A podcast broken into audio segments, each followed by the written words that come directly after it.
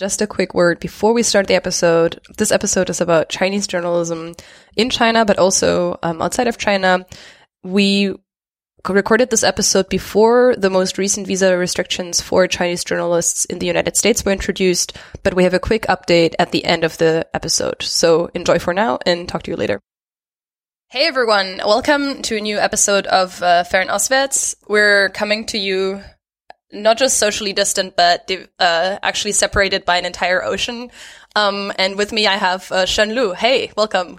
Thanks for having me, Catherine. Uh, Shen Lu is a Chinese journalist based in Boston, um, and she covers Chinese, the Chinese diaspora, the human side of U.S.-China relations, culture, and technology. And she's also a founding member of Chinese Storytellers, an organization that I would highly recommend people follow. Um, and one interesting fact about you is that you're you're going by your name in the Chinese order. So technically, Shen is your family name and Lu is your first name, but you just go by Shen Lu. Yeah, that's correct. Uh, that's the name order and name that I'm most comfortable with.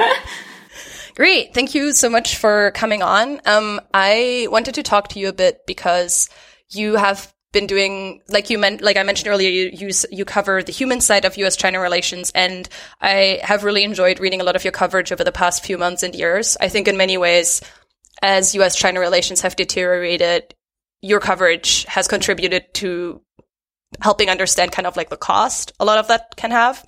Thank you um, so much. And so I also wanted to talk to you kind of like about journalism in China more broadly. And I think these two things in many ways are kind of tied to each other as well.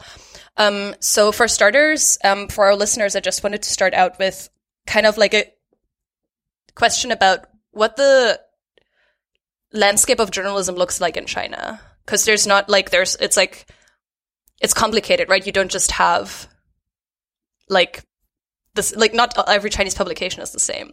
So I was wondering whether you could just help us get a sense of what like what kind of distinctions matter? Yeah, so there are different, um, I would put them in three different categories. The first category would be um, state media, uh, which is most known um, by um, a non Chinese audience. Um, when we're talking about state media, they're um, uh, the best known three three uh, media outlets are the People's Daily, uh, CCTV, and Xinhua. Um, the People's Daily is the Communist Party's paper. Um, Xinhua is um, a news service, and CCTV is a national broadcaster. Um, I worked briefly as a journalist for foreign media in China um, in 2015 and 2016, and when we were reporting on events and um, or issues, we would always include um, uh, the official line from uh, from each of the publication or uh, either of the publications that we just mentioned as uh, the official stance of the Chinese government. Um, so those are mouthpiece of this, basically mouthpiece of the Communist Party or the Chinese um, government. And um, then the second ca- category, I would call them commercial media. Um, so uh, a good example would be uh, Caixin, which is a very well respected business uh, magazine uh, in China, and I think it's well respected internationally as well because they are very good at um, covering um, uh, the financial markets and businesses in China, and they've also done a lot of amazing investigations into different um, uh, and into poli- like different on different top topics. Uh, for example, politics. For example, um, the business community um, and financial markets. And um, so, and they Caixin has Caixin did great coverage of the coronavirus along with several other publications such as Renwu magazine, um, Sanlian, Sanlian Zhoukan, Sanlian Life Week, um, and Bingdian. I think Bingdian is an investigation unit of um, a Chinese newspaper. Uh, I think Bingdian is probably Bei- Beijing, uh, an investigation unit of Beijing Bao or Xinjing Bao. I can't, don't quote me on that. I can't remember exactly. Um, and several other, uh, GQ also, uh, did a lot of, um, reporting um, of the coronavirus outbreak in Wuhan. And so I would say that was the pillar of uh, Chinese journalists, Chinese journalism during um, the coronavirus, um, all the commercial commercial media in the beginning of the pandemic, not the, it wasn't a pandemic back then. It was just an outbreak, uh, in China. Um, they did amazing, um, coverage, uh, of, you know, the plight of medical workers, um, the human suffering, the delayed response of the government. Um, and, um, but that was a very short window of inf- uh, of basically information opening. Um, it was, I was surprised, uh, when I saw a plethora of me- Chinese media coverage, um, high quality professional coverage of the virus outbreak in Wuhan. Um, and that was, that's, that was rare. Um, and then I realized then that was a managed window of, um, press freedom. It was, I would say it's ma- it was managed press freedom for a very short period of time. They were allowed to publish whatever, uh, the reporters, uh, had gathered and, and had basically had risked their own health and careers to, um, cover. Um, and then it was ba- it was basically I think a short window of two or three weeks um, around early uh, early February. That window um, was that window window was uh, slow, slowly shutting. Can you help me understand a bit better? Um, what was so special about those two or three weeks? Like, what was different at that time um, from the times before. Because I think often people abroad, like, how do you think people should imagine like the everyday life under normal circumstances for these commercial media? Like they're not government controlled. And it was very clear earlier this year, like just how good a lot of the journalists are that work for them. But what happens with all of that work that they usually do? Uh, you mean during normal times? Yeah, during normal times. Like what made that window different? So during normal times, um, um, their coverage would be heavily censored, heavily monitored and heavily censored. So you can rarely see anything that's critical of the government or anything that the government would deem sensitive during normal times. But in that, uh, during that uh, short period of three, two to three weeks, we saw a lot of articles that pointed to the delayed response of the government, but then they didn't um, pronounce it. They didn't uh, explicit. Those reports didn't explicit explicit. Sorry, they didn't explicitly say that it was because of some national, um, um, some um, red tape bureaucracy or it was the government um, didn't take take the coronavirus outbreak ser- seriously. They left it to um, the audience to decide what happened.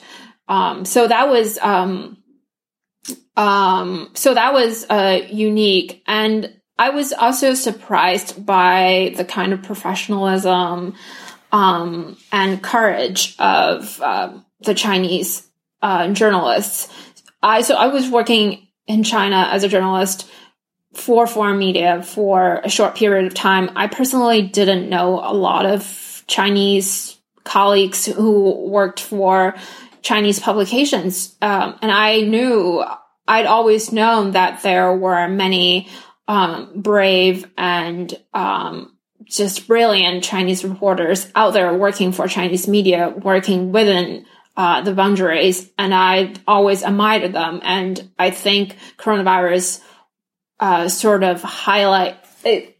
Coronavirus made me, um, I think, made me aware that uh, good journalism does really exist in China as long as journalists get a chance to report um, like report on issues like legitimate journalists elsewhere in the world, they are able to produce amazing work. Um, and I think during that short period of time, um, the government didn't um, put in place uh, censorship, heavy censorship as it used to, as it usually does. It's because um, they can use that window to assess public opinion, um, and then they can uh, manage to deliver an effective response to uh, the public opinions.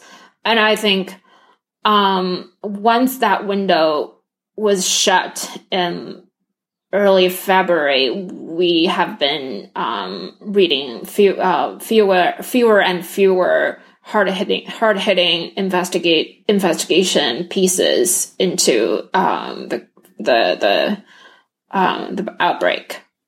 Can you you mentioned earlier that there was some amazing investigative work. I also was quite amazed by some of the stuff that came out.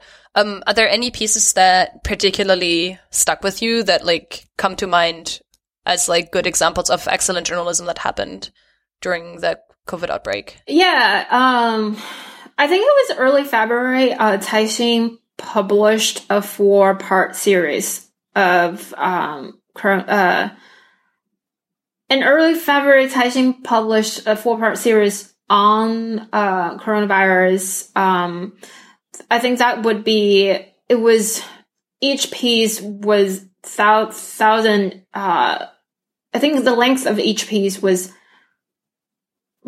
was very long, and if I remember correctly, thirty plus journalists participated in that series, and I think that series is still online.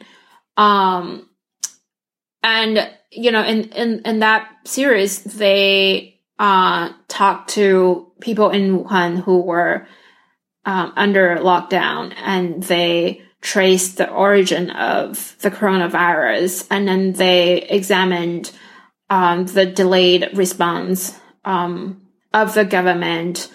Um, they also, I think one of the stories was also about international collaborations. So that was very, so that was early February. And another piece that was that uh, was stuck with me was even earlier. I think in January, it was by uh, an article by Sanlian Life Week.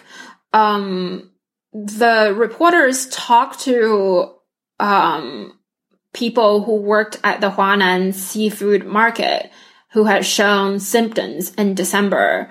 Um, told a story about their experience of getting treatment and not knowing what they had, but they were walking around um, in the market and you know in their neighborhood, and that was mind blowing to me.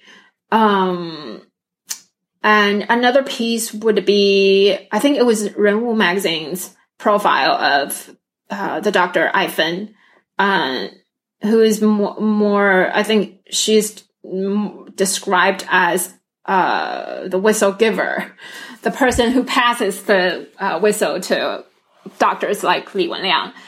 Um, that piece later got censored, I think.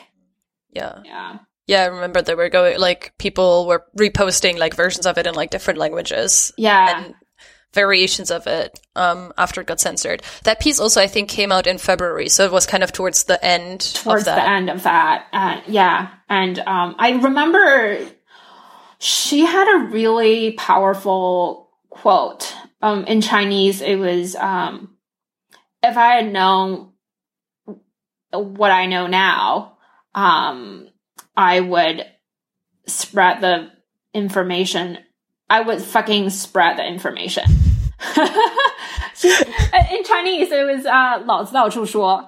Uh, and that was like very powerful. It's it's not something you know a, a reporter would. Uh, uh no, sorry, sorry. Um, it's not something um someone would tell a reporter on the record in China um as a doctor. Um, so I thought that was a that that that quote ha, ha, has been you know stuck with me. It also, yeah, that that piece. I, I think a lot of like that story kind of went viral. And I think it was probably also because it really transported that sense of like Dr. Ai Fen as like the strong personality and like this extremely, like really impressive person. Right. And I think like one connecting line also through a lot of this coverage is that I think the Chinese journalists who are behind it and who often don't necessarily get recognition abroad really did mm-hmm. a lot of extremely important investigative work, like you said, and so many things about the beginnings of the outbreak we just wouldn't know without their work on the ground at the time when things were really bad in Wuhan. Yeah, exactly. Um, one thing I'm wondering is you mentioned that there are like all these like that there are like different categories of papers and then there's like all these commercial papers oh then sorry I, there was a third category that i didn't mention um sorry uh it was i would call them in in, in chinese it's it's it's not like it's it's self media in English and it's uh it's 自媒体 in Chinese. I think they're more like bloggers and they're mostly on social media, WeChat, um, WeChat and Weibo, and those are uh, some of them can can some of them have large a large following and they're very influ- influential in terms of uh, getting the message across to uh, ordinary Chinese uh, people. And because of less regulation in that social media space, uh, there is a lot of, lot of information there. I wouldn't necessarily, I wouldn't necessarily call them journalism, but they play uh, a, powerful role of um, spreading information to the ordinary WeChat users. Like, what were kind of the roles that these different media played during the outbreak? Um, so, how would ordinary Chinese people navigate these different sources of information, knowing that, for example, state media would be heavily censored and government controlled, but that, for example, online information um, posted by bloggers might not necessarily be like as reliable. It's, yeah, it's a mix of um, facts and uh, misinformation, and it's a mix of facts and rumors, basically. Um, that's a good question. Um, I would say at the very beginning, when the window was open uh, for com- the commercial media to investigative in- investigate into uh, the outbreak um, and cover the many aspects of um, of the story. Uh, they played an important role of informing um, the Chinese audience of what was really happening in Wuhan what, what was really happening in China and what was probably going to happen to the individuals who uh, weren't in Wuhan. And um, after that, after those media publications uh, coverage were uh, was censored, then came um, the state media. So I would say censorship and propaganda go they go hand in hand and together they're very effective in spinning or shaping the story. Later, the Chinese uh, government basically um, spin the story as a people's war. I think that's what they call it, uh, 人民, uh, 人民的战争. Um, and, you know, the state media would portray, uh, how, um, it's it's it's you know stories of medical workers re- reuniting with their family members in tears or you know female um, or female nurses shaving their heads before they went to Wuhan crying. Um, a lot of stories about sacrifice uh, you know individual sacrifice. Um, and then uh, I think once they censored the commercial media's coverage of the coronavirus and launched a strong propaganda campaign of how effective uh, the authority authorities have been in battling uh, coronavirus, they deliver a message to their audience that we've got it under control. Yeah, so kind of the mis- message shifts from like that more critical, very hard hitting reporting from the commercial media to this kind of like more triumphant focus on like heroes and sacrifice. Right.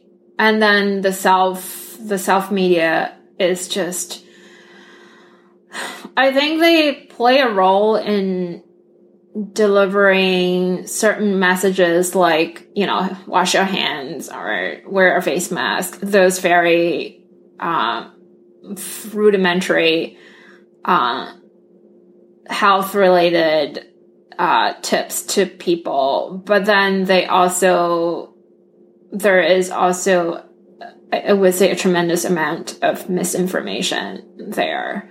But unfortunately, we WeChat is like the main news source for most people in China these days. And you would have to, um, you would have to deliberately, like, put in, um, special effort to differentiate, um, to sort of seek, you, you would have to seek out quality journalism and quality news coverage from all the other propaganda and misinformation. Yeah. So I think in many ways it's maybe a feeling that people can relate to that there's a lot of information out there, but that a lot of it is like confusing. Yeah. I think that's something that everyone in the rest of the world has been going through right. for a while now. Exactly. Yeah. One thing that I also, um, I mean, you're you're part of the Chinese diaspora in the U.S., um, and one thing that I thought was really interesting during that period was that there were several efforts across the world to preserve some of the stories that had been censored in China. Mm-hmm. Um, can you talk a bit about that, like what those efforts looked like? Yeah, so that was, uh, I would say, late January, early February.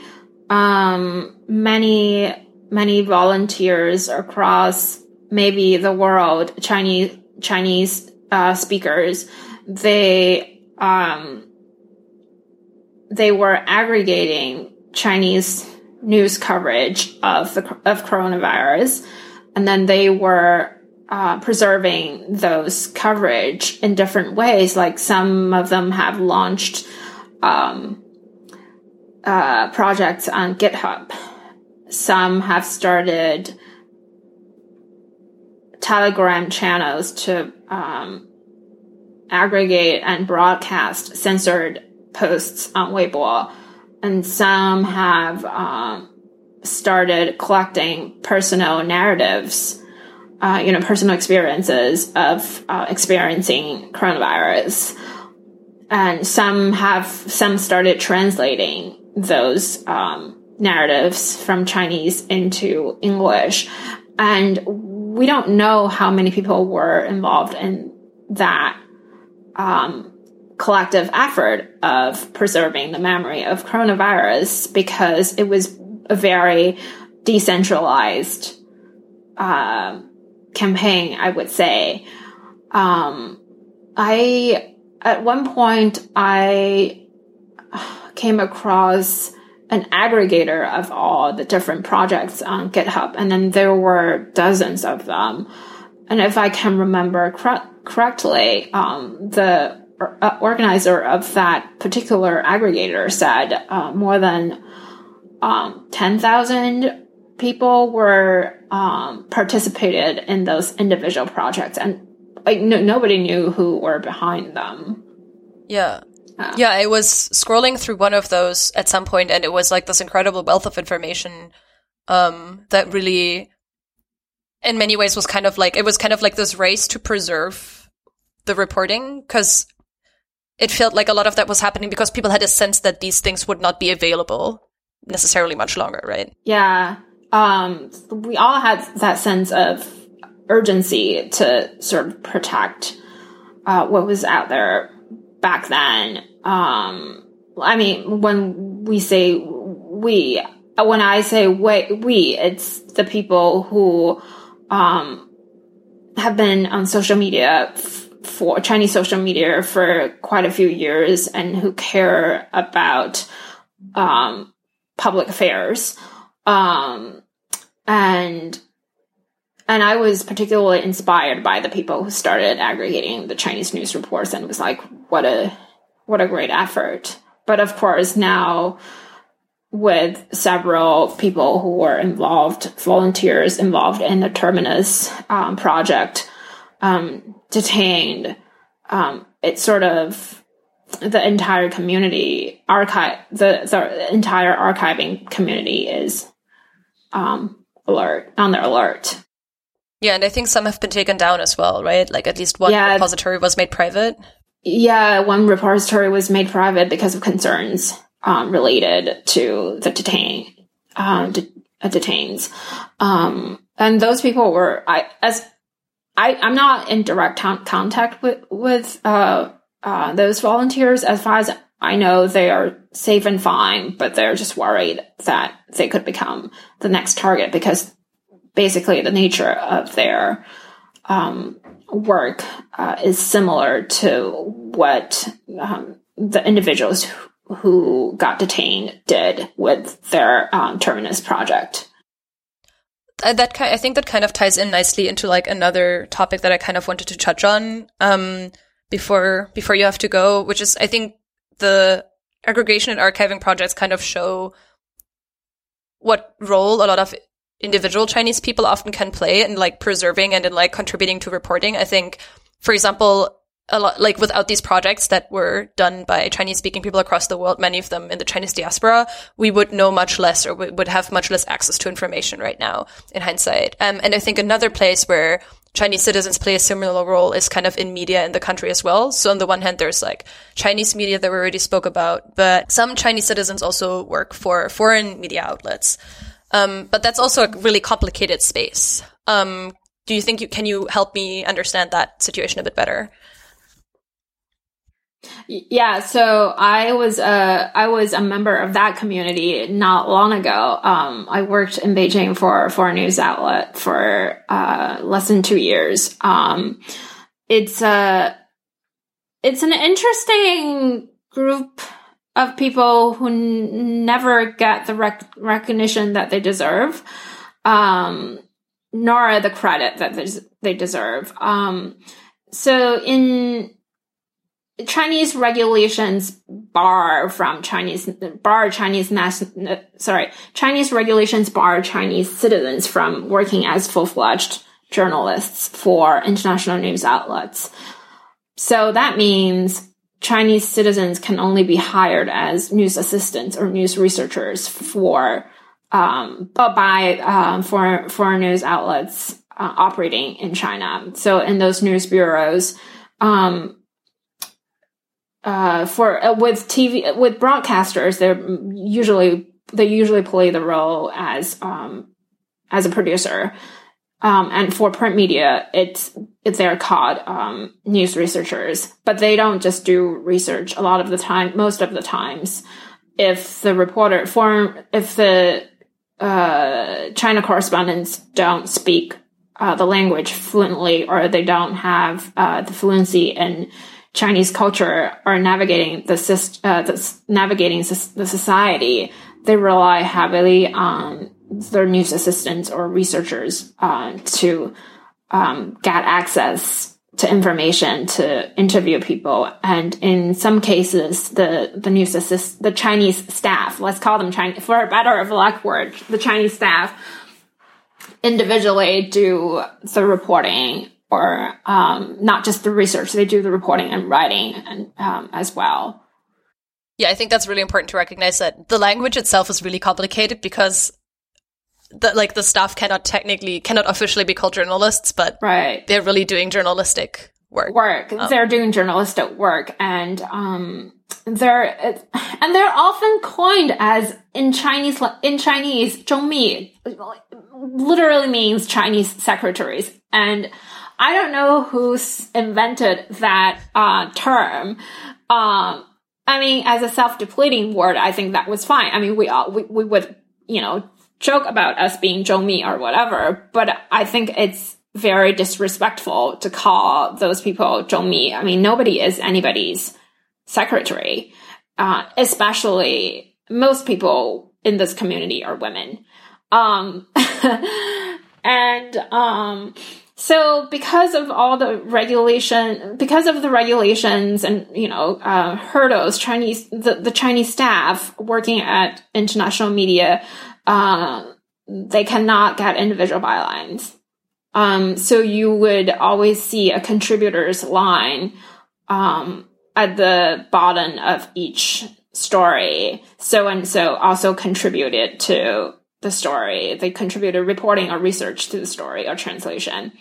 Um, and, um, but you know, they, those people really do the lion's share of the work, especially not, not every foreign correspondent, uh, not every correspondent, correspondent can speak the language.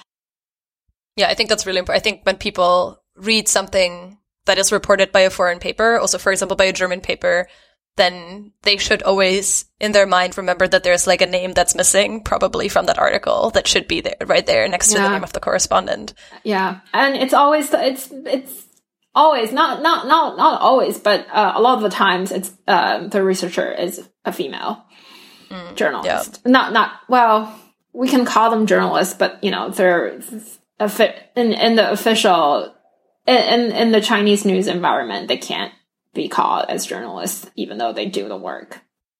I think that also already gets at some of the like really precarious and like weird positions that like Chinese staff are in.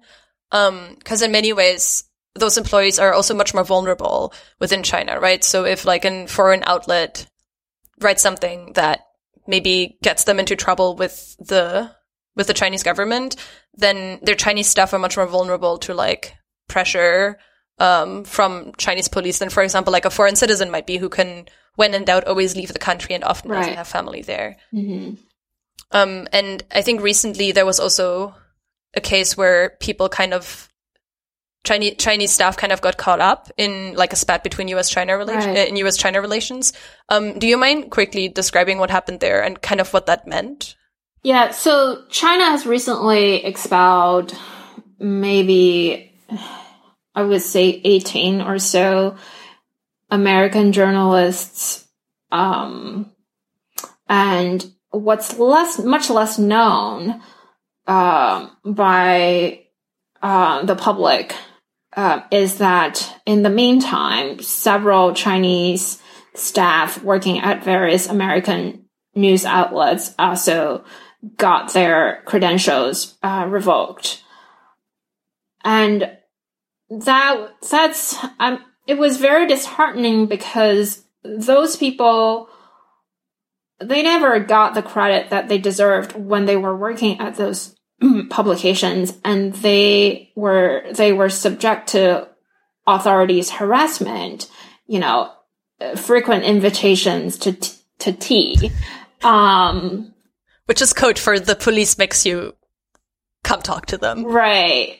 Um and you know, they, they, they were working or uh, uh, no, already they were working a job that became that's become that was becoming already very increasingly uh, risky.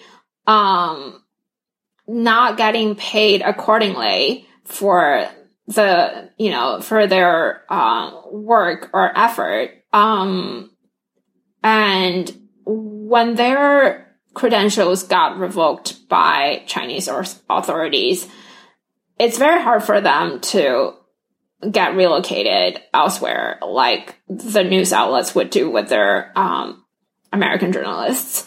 Um, and it's also very hard for them to find uh, jobs after uh, this uh, expulsion because they already left a sort of like a bad mark uh, on their resume with the government. Um, and it also send it also sends a chilling signal to the entire Chinese staff community working um, who work for international news outlets.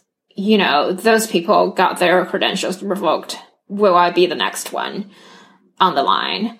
Um, and now they're they're um, uh, now they are revoking credentials of news researchers or news assistants working for American media. Uh, or, or American print. Uh, sorry, those were those were the people who worked for the New York Times, uh, Voice of America, uh, the Wall Street Journal, and CNN. So there there was a mix of um, um, broadcasters and print newspapers. Um, so people were suddenly feeling like it seems a very arbitrary um, uh, a move. You know, I don't, we don't know who is targeted and who is not. And so it basically tells people it's working for foreign media as a news assistant or a news researcher is no longer safe.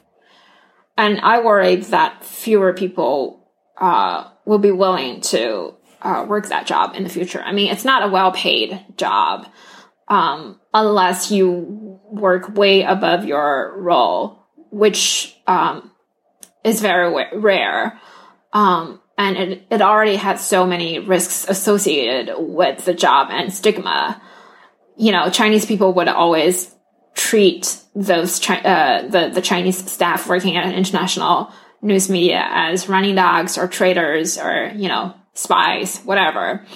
Um, and now they know that they could be pu- these people could, could be published by authorities because they work for certain news news outlets that the government doesn't like. Um, and I think the impact could be um, long lasting and significant because without without this group of people, um, foreign news outlets would get less access to Chinese people to information. Um, and then that would, I, I, I think that could uh, affect the quality of um, uh, China coverage. Yeah. Yeah, I think that's really the one thing looking forward. Um, that it's it seems extremely worrying for foreign coverage of China. Um, and it's frustrating because it seems like we just came from like that brief period of openness, and now instead we've kind of switched around towards we're back to censorship of Chinese media, and now also the Chinese staff of foreign media are facing increasing pressure, which means that um, yeah, it's really we can only hope that things will work out in the long yeah, run. Yeah, it's very it's very grim. Sorry, I I, I I hope I I hope I was more optimistic. no, I mean, thanks a lot for sharing. I think it's uh, it's important to not sugarcoat. I think the things that have been going on, um, yeah. and I think this is like an undercovered side of that story because we see the expulsions of foreign correspondents, and those are obviously terrible but there is like a really underlying problem if in the long run foreign media will be unable to find Chinese staff to work with them. I think that is going to have a major impact on coverage, like you mentioned. Yeah, it's very unfortunate that uh, at a time when we need um, uh, nuanced coverage of China by foreign media, China has expelled like the mm, some of the best foreign correspondents and also punished some of the most, I would say, idealistic um, Chinese journalists working for those foreign media. To me, it's like shooting itself. China is shooting itself on its foot by doing so because this does not help them tell the China story in any way. Um, but I guess their definition of telling the China story well is through their uh, state media and through the propaganda apparatus to sort of um, exert, exert their soft power or influence overseas. I don't think they care so much about its own citizens working for um, foreign news outlets as much. I don't see, I don't think they see those people who could be who who are basically bridging the bridge. I don't think the Chinese government see those people as bridge builders. Yeah, yeah, I agree. I think in many ways the Chinese government sees soft power as things that it can control entirely and maybe misses out on the fact that publications like foreign publications that work closely with like competent Chinese staff might be just much more credible. So even if the stories are not always what the government wants them to publish, right. Um, the nuance that is published is something that is much more credible than anything that Right. like Xinhua or People's Daily could ever put out. Right, right, right. Yeah. Exactly.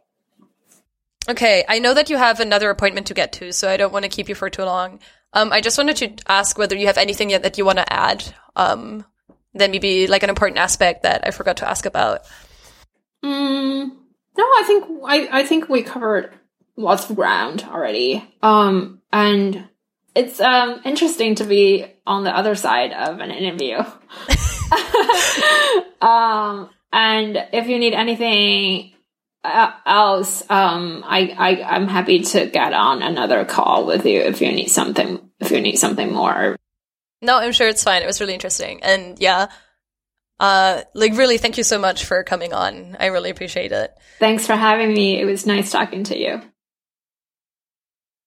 As we discussed in the episode, um, journalists uh, with a Chinese passport are in a particularly precarious position, both um, while they're working in China for foreign media, but also if they try to leave the country to work elsewhere because they have limited options. Just a few days after we recorded this episode, the United States introduced a new measure that was going to limit the options for these Chinese journalists in the United States even further. Um, Shen Lu actually wrote an introduction to a Chinese storyteller's publication about this. Um, so I'm just going to read her introduction that explains the recent measures and how they're going to impact the Chinese journalist community. The newsletter itself includes several testimonials from Chinese journalists in the US, and so we would highly recommend you read the newsletter in its entirety. But first, this was Shen Lu's introduction to the newsletter. I moved to the United States for graduate school in 2016 after briefly working as a news assistant as, at an international news outlet in Beijing. I was one of many Chinese journalists drawn to the beacon of press freedom, hoping that in the United States, a country whose democratic institutions inspired me to come and study journalism in the first place, we would work as proper journalists without fear. For some of us, it takes leaving China to be rid of that assistant role and to have our own voice. But it turns out that press freedom doesn't protect us in China, and it seems to no longer protect us in the US. On May 8th, the US Department of Homeland Security announced a new visa rule dictating that mainland Chinese nationals working for non-American news organizations holding a journalist visa can only stay in the US for no longer than 90 days with the possibility to apply for a three-month extension.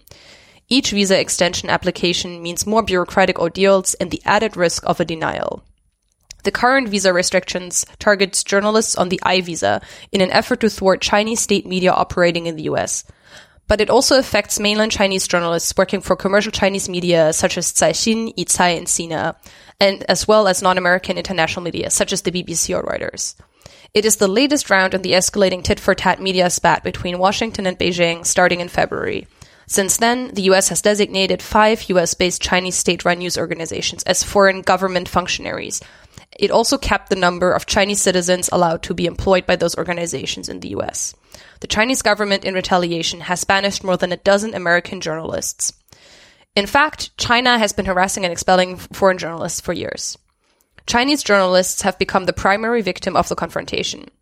In March, Chinese authorities forced at least six Chinese staff working for American news outlets in China to resign, which received little international attention. Across the Pacific, each new restriction the Trump administration puts forth endangers the job security and prospects of numerous Chinese journalists. They also deal a huge blow to the entire community and worsen racial profiling in the journalism industry.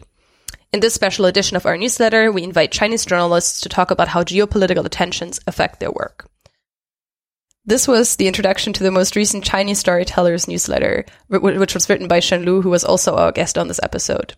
We would highly recommend that everyone read this newsletter itself, which includes testimonials from several Chinese journalists who were affected by the new visa measures.